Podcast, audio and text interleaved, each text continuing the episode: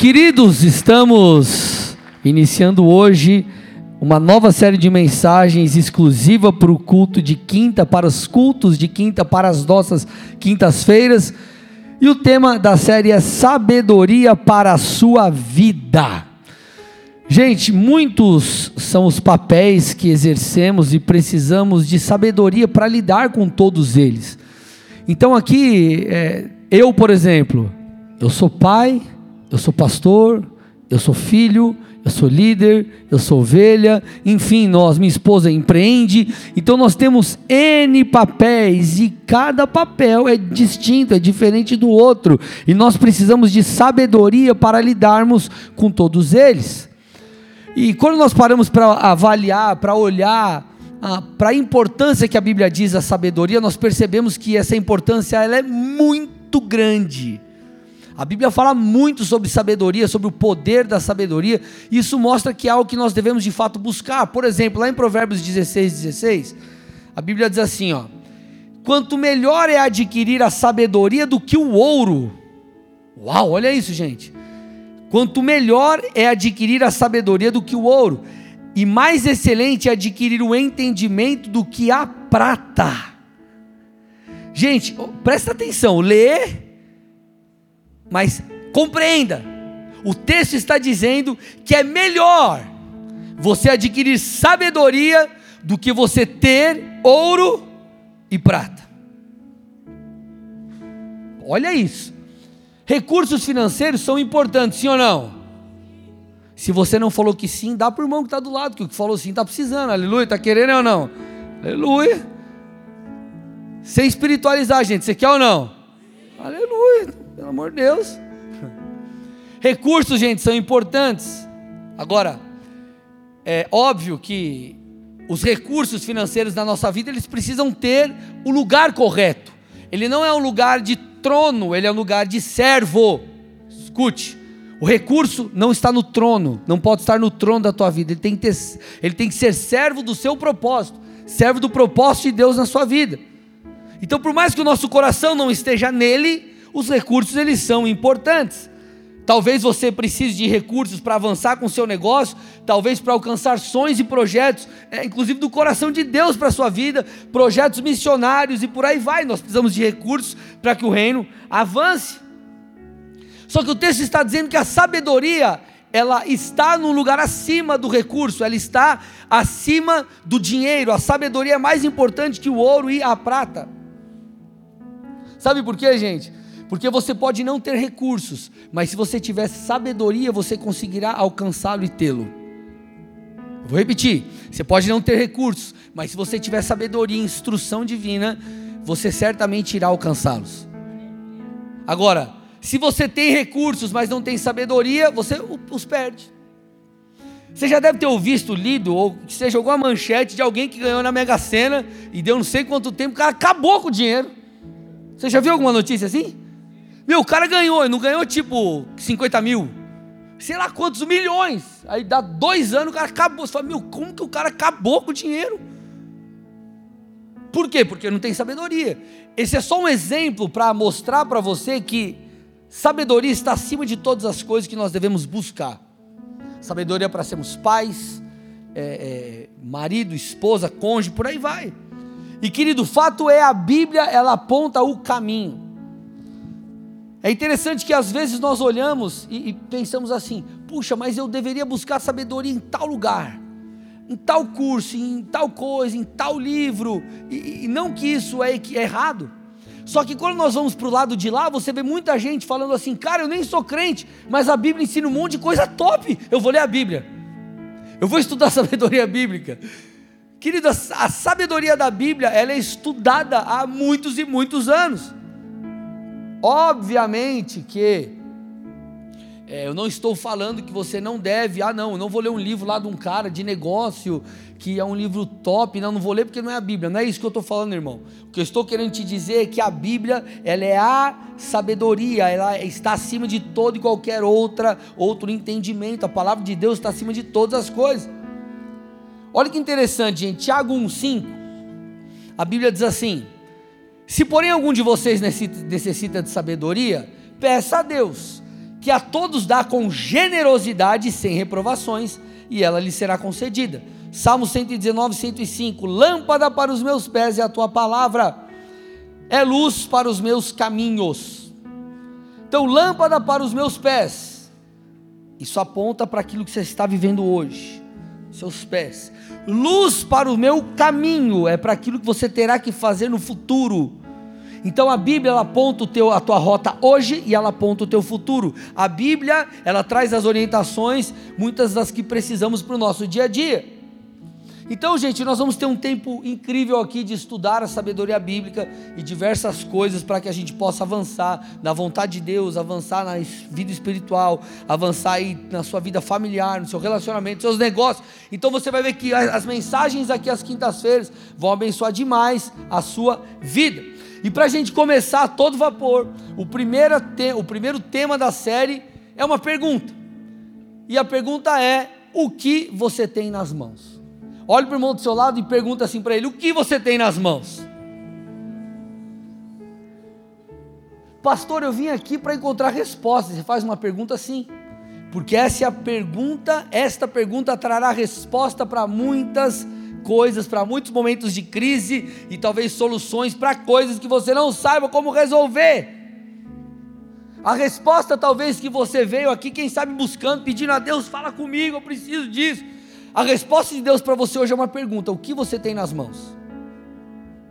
Vamos estudar isso aqui, vamos lá. Baixa o teclado um pouquinho para mim. Gente, o povo de Deus estava escravo no Egito. E obviamente, como eles estavam numa condição de escravidão, eles começam a clamar a Deus.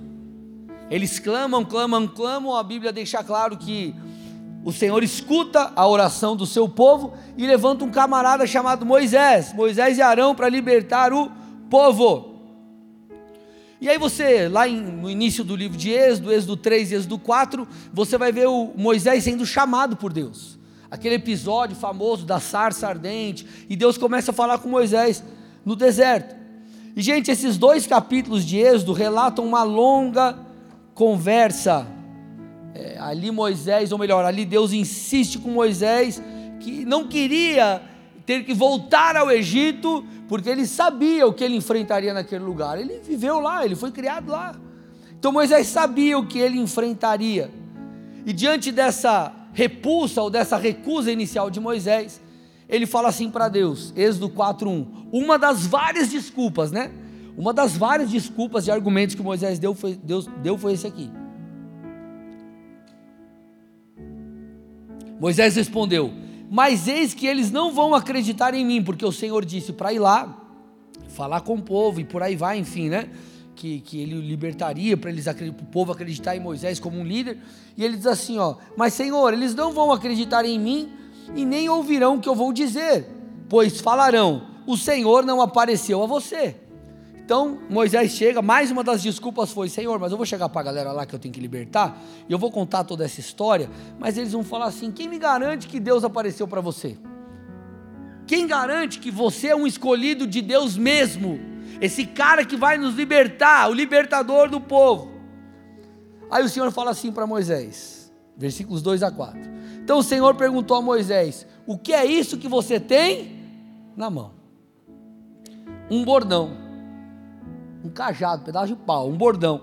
Então ele disse: jogue-o no chão. Ele jogou no chão e o bordão virou uma serpente. E Moisés fugia dela. Mas o Senhor disse a Moisés: estenda a sua mão e pegue-a pela cauda. Ele estendeu a mão, pegou-a pela cauda e ela se transformou novamente em bordão. Se você seguir ali os versículos, você vai perceber Deus, ele trazendo outros relatos de sobrenaturalidade, da sobrenaturalidade que acompanharia Moisés.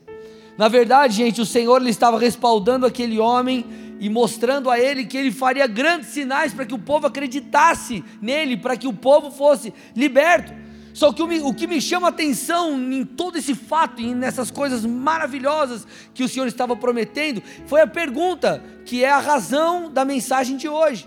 Versículo 2: O que é isso, Moisés, que você tem na mão?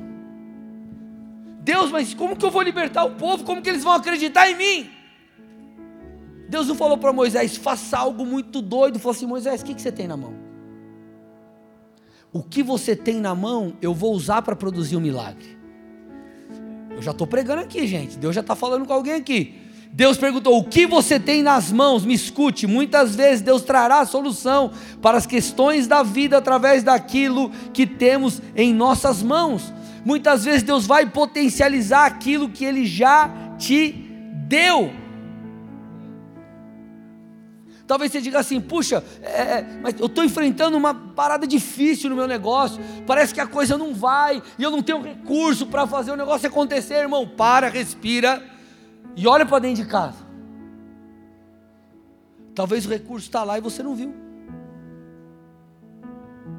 Talvez a solução, ela já está, Deus já te deu, mas você não percebeu. Alô? Vocês estão aqui ou não? Deixa eu te dar um exemplo. Muitas, muitas das coisas que nós deixamos de viver, não é por coisas novas que nós temos que aprender, mas é por coisas que nós já aprendemos, mas não praticamos. Por coisas que nós aprendemos, mas ainda não praticamos. Então, olha para dentro de casa, irmão. Deixa eu te dar um, um exemplo pessoal aqui. É, quando, quando eu e a pastora decidimos casar, nós oramos e, puxa, para onde que a gente vai? Porque eu morava em São Paulo, ela morava aqui e o Senhor falou, vai para Curitiba. Eu morava em São Paulo, eu tinha um trabalho bacana lá, eu trabalhava no departamento jurídico de um banco e eu estava feliz naquele lugar, enfim, eu gostava de trabalhar lá, só que eu sabia o que Deus tinha, eu sabia que a vontade de Deus é que eu migrasse para o Paraná. Então o que, que eu fiz? Eu procurei minha gerente na época, falei com ela, falei: Ó, eu vou mudar para o Paraná e eu preciso que você é, consiga uma vaga para mim lá. Tentei inicialmente uma vaga no jurídico, não consegui essa vaga, até que eu fui designado para uma agência. Gente, na época foi desafiador para mim, eu não sei se tem algum bancário aqui entre nós. Se tem, eu te digo boa sorte, ou Deus te abençoe. Não, estou brincando. Mas, gente, eu. Quem eram os meus clientes? Eram as agências do banco, eram os departamentos do banco, eu era do jurídico, eu prestava serviço para o banco. A partir daquele momento eu tive que ir para uma área comercial e, gente, quem trabalha em agência bancária sabe como o negócio é. Quando você, você fez assim, para celebrar que você bateu a meta, já tem outra coisa na sua mão para você descer, já tem que bater outra. É desse jeito. Quem trabalha em área comercial sabe. Foi muito desafiador para mim. E na época eu pensei, puxa, mas e se não der certo? Enfim, mas acabei dando o passo. Na verdade, era a opção que tinha. Foi a porta que Deus abriu. E eu mudei para cá. O que, que eu tinha, meu irmão, nas mãos para essa nova área? Eu não tinha experiência alguma. Eu não tinha experiência. Mas eu tinha algumas características. Então entenda, eu miguei para uma nova área que eu precisava dar resultado. O gerente acreditou em mim, falou: Cara, vem para cá, você é do jurídico, você não tem experiência, mas eu vou acreditar em você. O que, que eu tinha na mão? Eu não tinha experiências anteriores na área, mas eu tinha coragem, eu tinha disciplina, e eu tinha o desejo de fazer a coisa acontecer, e principalmente, eu tinha Deus. Eu corri atrás, irmão, eu fiz o que precisava é, fazer para aprender, mas o que eu tinha nas mãos foi suficiente para Deus mover na minha vida. O que eu tinha na mão foi suficiente para eu me estabelecer naquela área e começar a dar passos.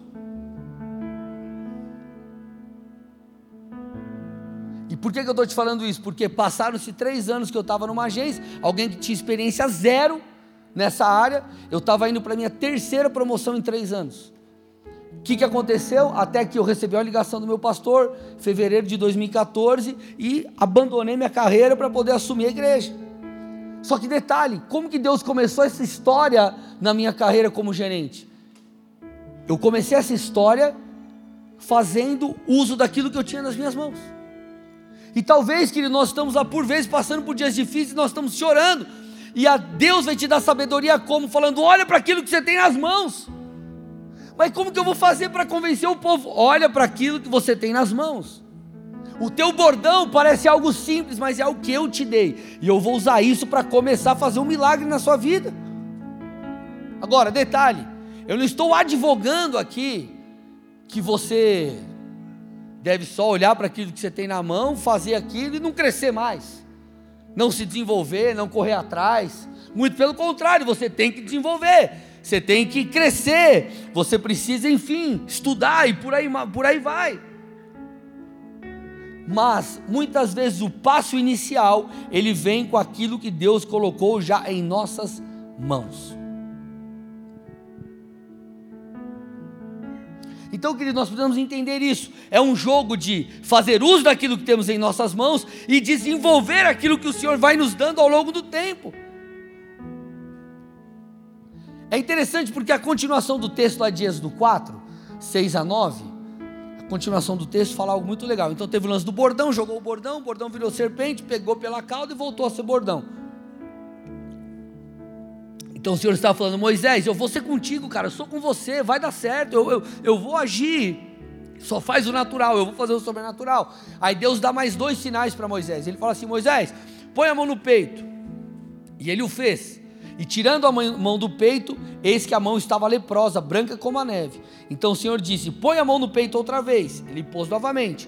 E quando a tirou, eis que havia se tornado como o restante de sua carne, restaurado. Aí o Senhor continuou: Se eles não acreditarem em você, nem atenderem à evidência do primeiro sinal, talvez acreditarão na evidência do segundo. Se eles ainda não acreditarem mediante esses dois sinais, nem ouvirem o que você disser, pegue um pouco de água do rio e derrame na terra seca, e a água que você pegou do rio se transformará em sangue sobre a terra.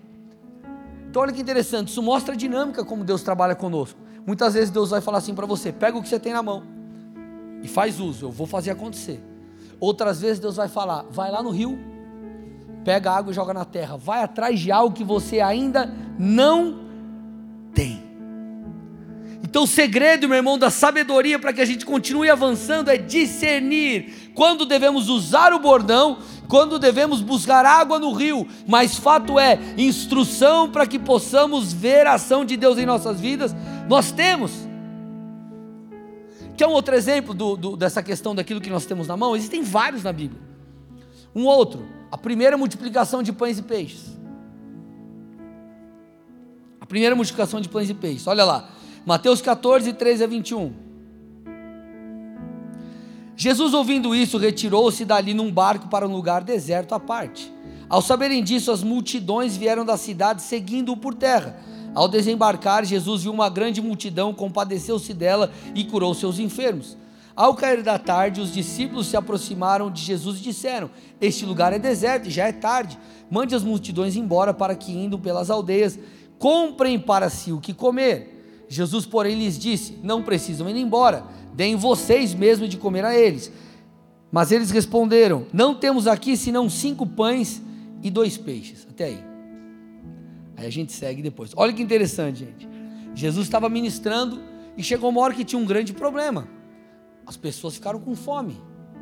Porque dá fome, né, irmão? Dá, né? Dá. Eles estavam com fome. Aí os discípulos chegaram para Jesus e falaram: Jesus, seguinte, ó, tá ficando tarde. Ó, o lugar que a gente está aqui é um lugar deserto.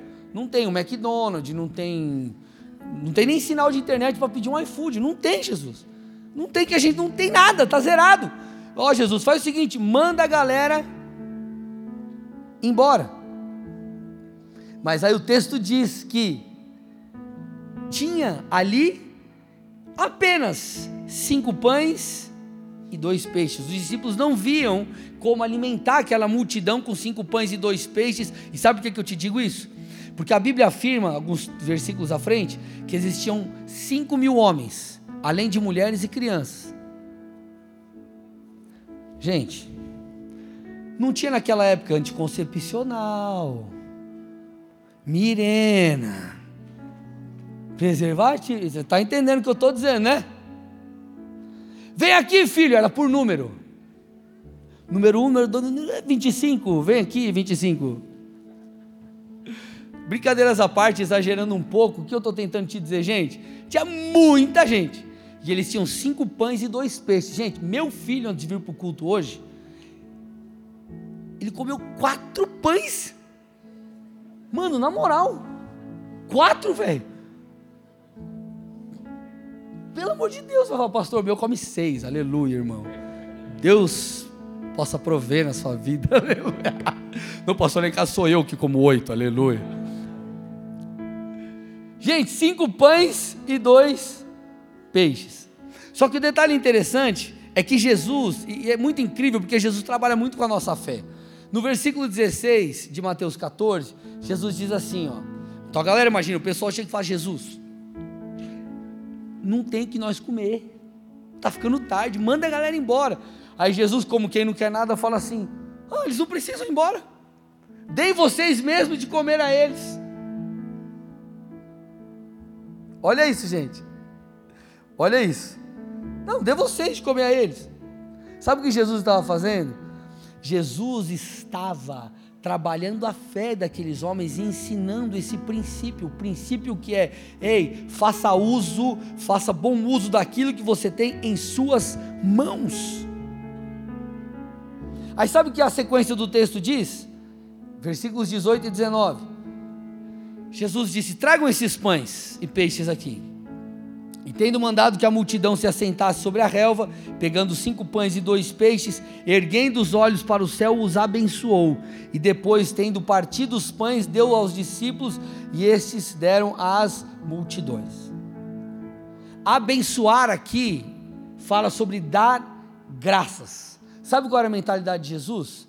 Senhor, isso aqui parece ser pouco só que eu te agradeço porque é o que o Senhor nos deu, e eu sei que com isso o Senhor fará grandes coisas. A questão não é quantos pães eu tenho, a questão é o que o Senhor me deu.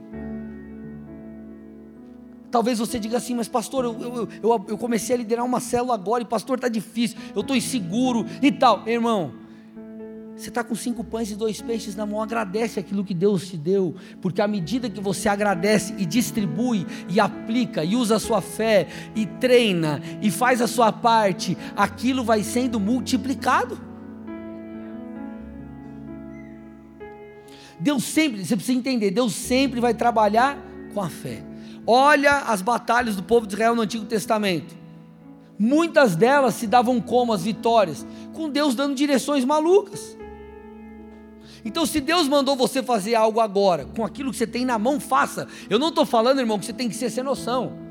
É, porque o pastor fala no culto, então vou fazer o seguinte: amanhã não tem um real, vou sair abrir meu negócio, vou pegar um empréstimo no banco de 300 mil e vou fazer. Calma, irmão.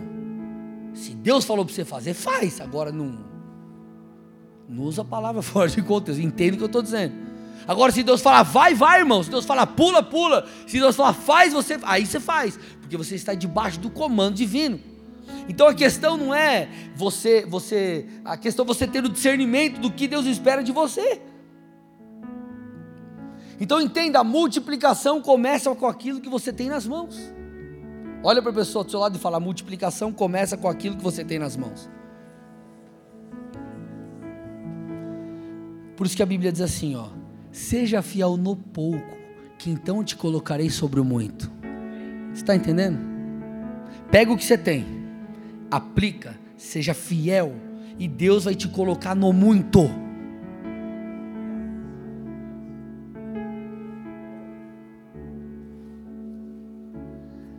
Davi é um grande exemplo de coisas como essas. Por exemplo, a Bíblia conta que Davi estava fugindo de Saul Aí acontece o seguinte com ele, está lá em 1 Samuel 22, 1 e 2.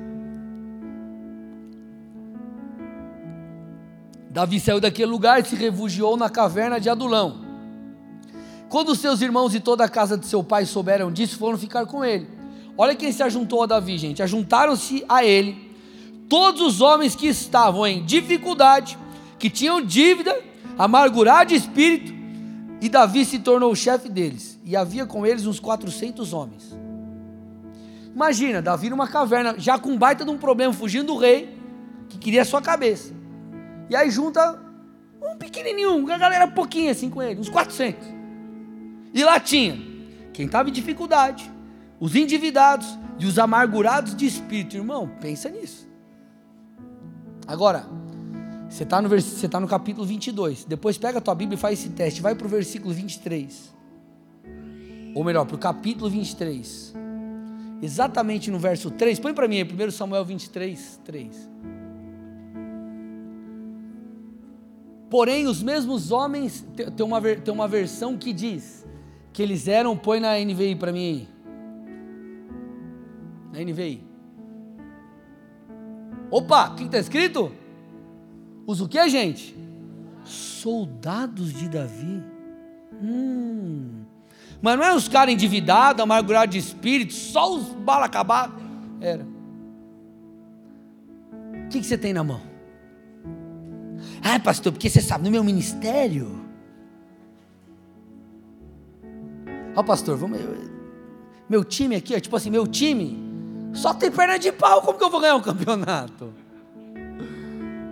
Entende o que eu estou te falando? Seja fiel no pouco que você tem na mão, irmão. Faz o melhor com aquilo que você tem na mão.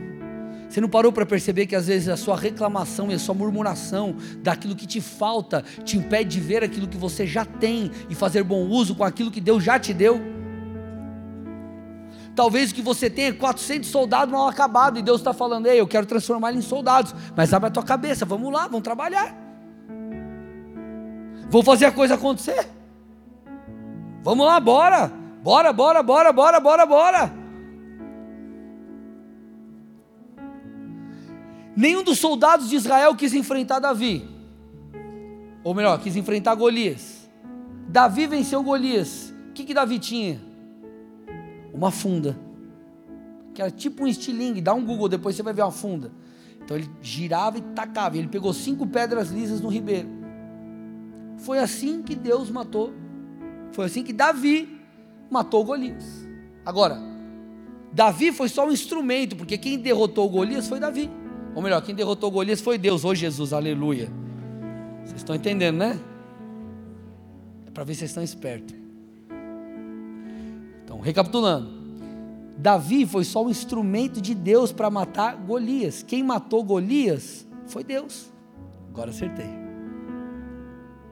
O que, que você tem na mão? Ah, eu tenho uma funda. Faz uso da funda, meu filho. Sabe como essa igreja começou? Numa garagem.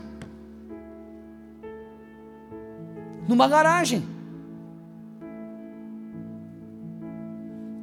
Quando o povo foi tomar Jericó, o que, que eles tinham nas mãos?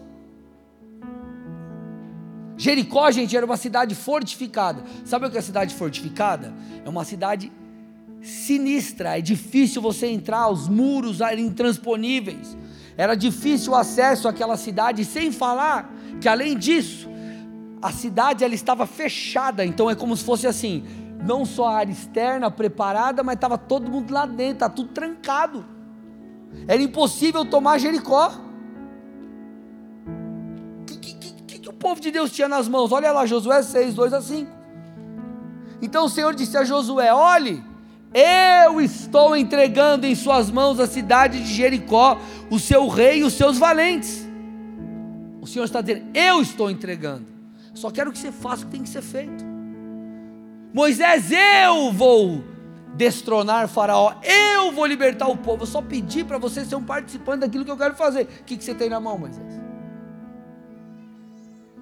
Aí ele continua: Vocês, todos os homens de guerra, devem rodear a cidade, marchando ao redor dela uma vez. Façam isso durante seis dias. Sete sacerdotes levarão sete trombetas de chifre de carneiro adiante da arca. No sétimo dia, rodeiem a cidade sete vezes. Os sacerdotes tocarão as trombetas. Quando eles tocarem longamente a trombeta de chifre de carneiro e vocês ouvirem o som dela, todo o povo gritará bem alto, a muralha da cidade cairá e o povo subirá nela, cada qual em frente de si. Gente, você está entendendo? Olha a estratégia de guerra de Deus. Deus olhou e falou: o que, esses caras têm na mão?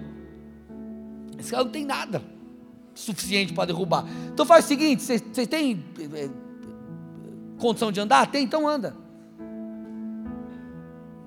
Faz o que eu estou falando para você fazer.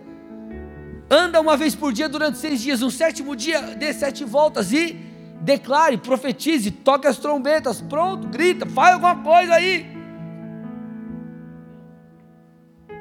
Aí você olha, ah, mas não tenho nada. Será que não, irmão? Será que não? Você tem que olhar para aquilo que você tem e fazer o seu melhor. Eu vou repetir o que eu já disse: a multiplicação começa com aquilo que você tem nas mãos. Você precisa ser fiel no pouco para que Deus te coloque sobre o muito.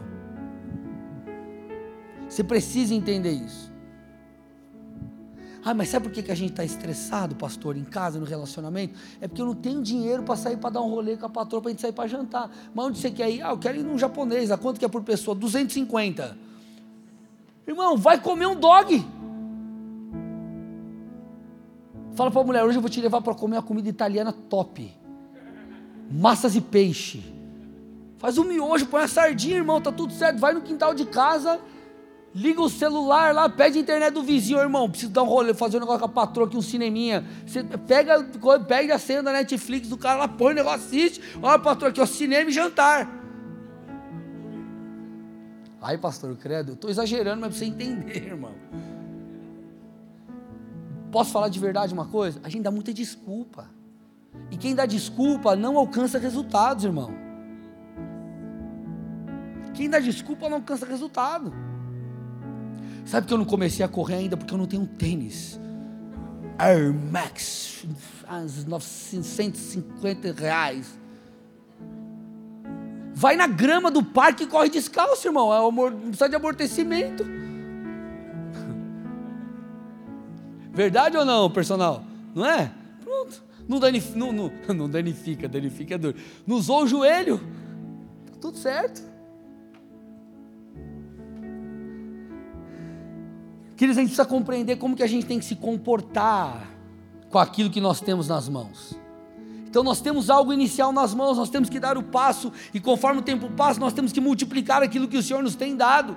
Então muitas vezes, não estou falando que você, como eu já disse, vou reafirmar, só fazer uso daquilo que você tem nas mãos, mas muitas vezes o começo, o start, a recuperação, a restauração, enfim, o recomeço é com aquilo que você tem nas mãos. Ah, mas eu tenho dois no ministério. Glória a Deus. Pega esses dois e faz eles ficarem ninja. Amados, nós não temos um chamado, não, nós não somos chamados a preguiça nem a má vontade. Nós temos que multiplicar aquilo que nós temos na mão, nas mãos. A parábola dos talentos conta, ela explica muito bem isso. Ela fala sobre um senhor, e esse senhor, antes de sair de viagem, ele distribui os seus bens a três servos. E aí o texto fala que cada servo tinha capacidade para algo, então ele distribui segundo a capacidade de cada um. Para um servo ele dá cinco talentos, para outro ele dá dois e para outro ele dá um. Tempos depois, aquele senhor volta para a prestação de contas. E ele falou: Ó, o que tinha mais capacidade, deixa eu ver o que ele fez. Eu dei para ele cinco talentos, é um cara topzera ali e tal, enfim. E ele multiplicou. De cinco virou dez. Foi aplaudido. O outro tinha dois, capacidade menor, mas virou quatro. Palmas, servo bom e fiel. Agora, o que tinha recebido um talento, o que, que ele fez? Com medo de perder, ele enterrou aquilo. E ele não multiplicou, ele foi chamado de servo infiel. O que, que eu estou tentando te dizer? Não importa a medida que você recebeu o fator é, você precisa multiplicar o que o Senhor confiou em suas mãos. Sabe qual é o problema? Às vezes a gente fica se comparando. Ai, mas eu sou assim, eu recebi isso, o cara do outro ministério aquilo, ou o cara da outra igreja assim, mas eu tenho a empresa assim, o outro tem a empresa assado. Irmão, não interessa o que o outro tem. O que interessa é o que você tem. O que você vai fazer com aquilo que você tem? Acabou. O cara tem cinco, às vezes você tem dois, mas você vai trabalhar, você vai virar dez. O ponto é, gente, nós não podemos ser preguiçosos, nós não podemos ser pessoas que vivem dando desculpas. Eu pergunto: o que você tem nas mãos?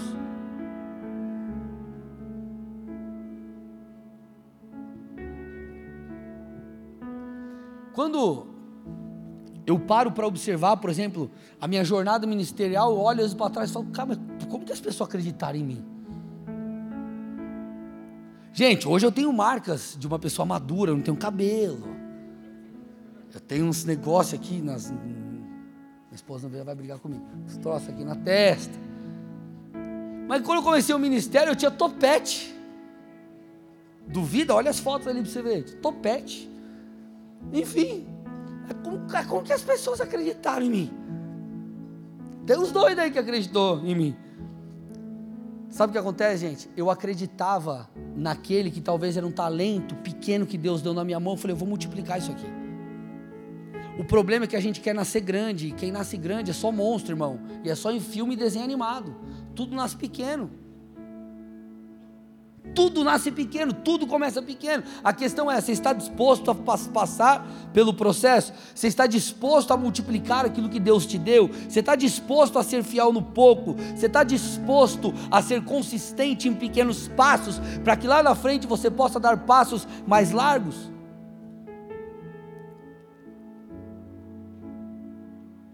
Quando eu, eu, eu, eu entrei no banco, na na, eu primeiro, quando entrei no jurídico, entrei de estagiário. De estagiário me dediquei e fui contratado. Depois, quando eu migrei, eu fui como gerente assistente aqui para Curitiba. Irmão, eu, eu, vamos lá, vou fazer o que tem que fazer, faz curso, faz isso, faz aquilo. E eu botava, irmão, terno, gravata, eu, é, gerente de abertura de conta, irmão, ia na rua, andava na rua, batia de porta em porta, vamos lá, e pá, e aquela coisa. Depois fui indo, fui promovido e as coisas foram acontecendo. Agora, você está disposto a pagar o preço?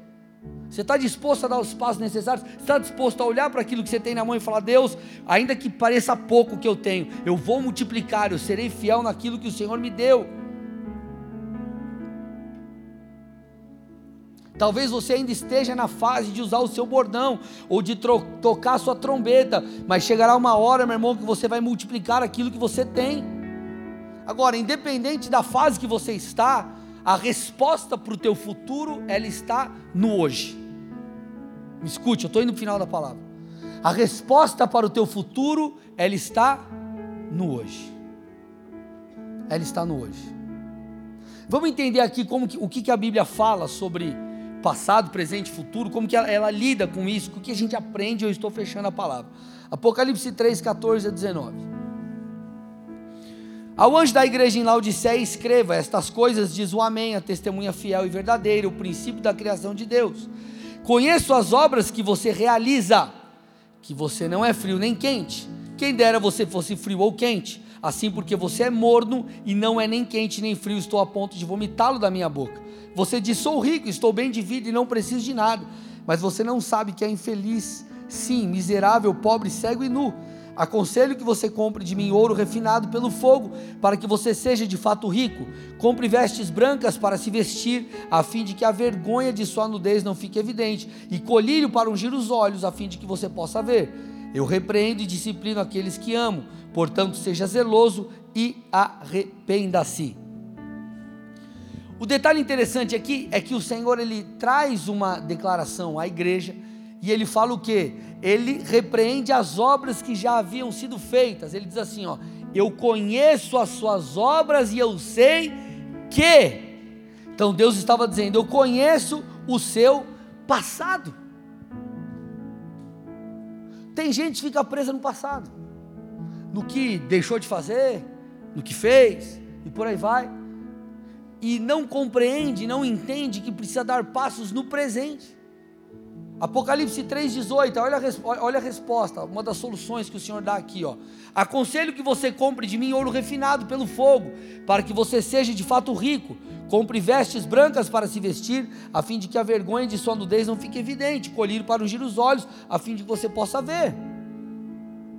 Então ele está dizendo: o teu passado foi assim, as tuas obras foram assadas, mas assim, ó, faça algo agora. Gente, Laodiceia era um centro comercial muito importante da região. E essa cidade ela era conhecida por três atividades comerciais: a bancária, a produção de lã, indústria têxtil, podemos dizer, e a medicina, que fala ali do colírio. Então, quando a mensagem de Deus é enviada, a mensagem do Senhor é enviada, o Senhor diz assim: Eu ordeno que vocês troquem as vestes que vocês comprem ouro refinado e que vocês unjam os olhos com colírio verdadeiro. Deus estava usando a linguagem daquele povo. Colírio, por causa da medicina, é, é, é, comprar ouro por causa da questão bancária e troque as vestes por causa da produção de lã. Então Deus estava usando uma linguagem para falar para eles: ei, tome uma postura diferente, arrependam-se, vivam de maneira diferente. Hoje, façam algo hoje, comprem ouro hoje, troquem de vestes hoje, unjam os olhos hoje.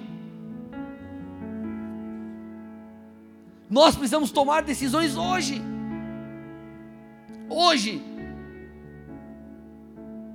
Cada dia que você passa prostrado é um dia que você perde na construção da vontade de Deus na sua vida. Então vamos lá, gente, chora, mas se levanta e volta a construir. Hebreus 13, 8: Jesus é o mesmo ontem, hoje e sempre. Esse texto fala da imutabilidade do Senhor, contudo, também aponta de uma maneira prática para um Deus que toca o nosso passado, o nosso presente, o nosso futuro. Deus quer nos curar dos traumas do passado, mas Ele também quer mudar, Ele precisa mudar o nosso comportamento hoje, para que a gente construa um futuro glorioso. Você precisa entender o poder do hoje, irmão. Você precisa olhar para aquilo que você tem nas mãos e fazer alguma coisa. Então para de se comparar. Deixa eu te falar uma coisa. Instagram não é métrica, irmão. No Instagram toda a família é feliz, toda igreja está bombando, toda a célula está incrível e está tudo às mil maravilhas, todo mundo está rico. Você já viu alguém postando assim, gente, eu quero compartilhar aqui hoje, ó. Faz três dias que eu não faz três meses que eu não consigo pagar o boleto. E óbvio que aconteceu isso, aquilo, aquilo outro. Eu só queria compartilhar com vocês. Ó. Ia fazer uma foto bonita aqui, mas acabou a maquiagem. E eu vou fazer assim mesmo. Pastora, vou pôr filtro. Tá bom, né? Então vamos dar um outro exemplo, né? O cara posta, meu carro novo, mas ele não posta, o boleto está atrasado.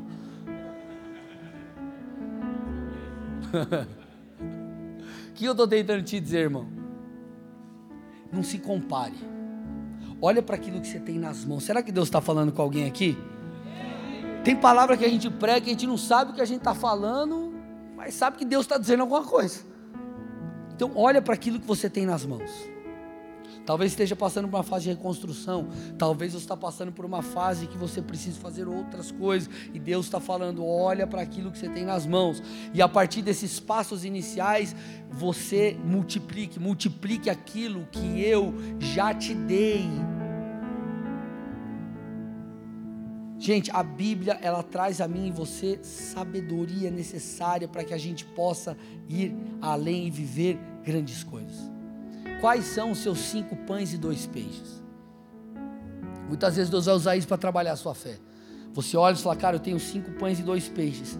Aí o Senhor está dizendo assim: ei, não é só cinco pães e dois peixes. Agradeça. Porque é isso que eu dei na sua mão que vai ser o que? a, a, a matéria-prima que vai produzir multiplicação. Eu conheço, eu tinha uma, uma amiga da minha mãe lá em São Paulo, muitos anos atrás, ela se divorciou do marido e ficou meio com uma mão na frente e outra atrás, e ela falou assim: Cara, o que, que eu sei fazer? Vou começar a fazer bolo. Começou a fazer bolo, bolo, bolo, bolo. Cara, a coisa deu certo. Ela pagou a faculdade do filho com bolo. Ela eh, prestava serviço para buffet que, que ela fez? Ela olhou para dentro de casa, falou, o que, que eu posso fazer? O que, que eu sei fazer? O que, que eu tenho que fazer? O que eu posso produzir? O que, que eu, enfim. E esse é só um exemplo numa área, eu quero que você estenda isso para as outras áreas. Porque senão, irmão, sabe o que vai acontecer? Nós ficaremos nos comparando, nós ficaremos reclamando, murmurando, ao invés de a gente tentar entender o que Deus está nos dizendo.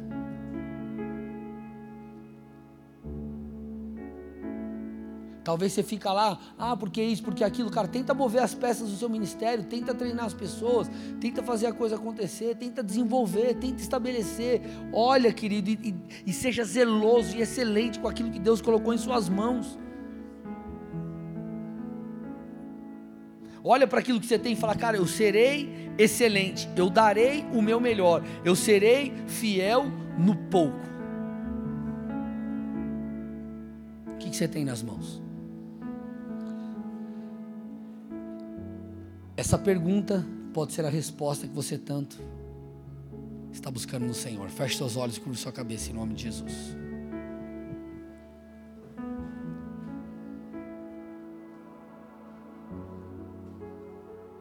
Eu quero aqui fazer basicamente duas orações.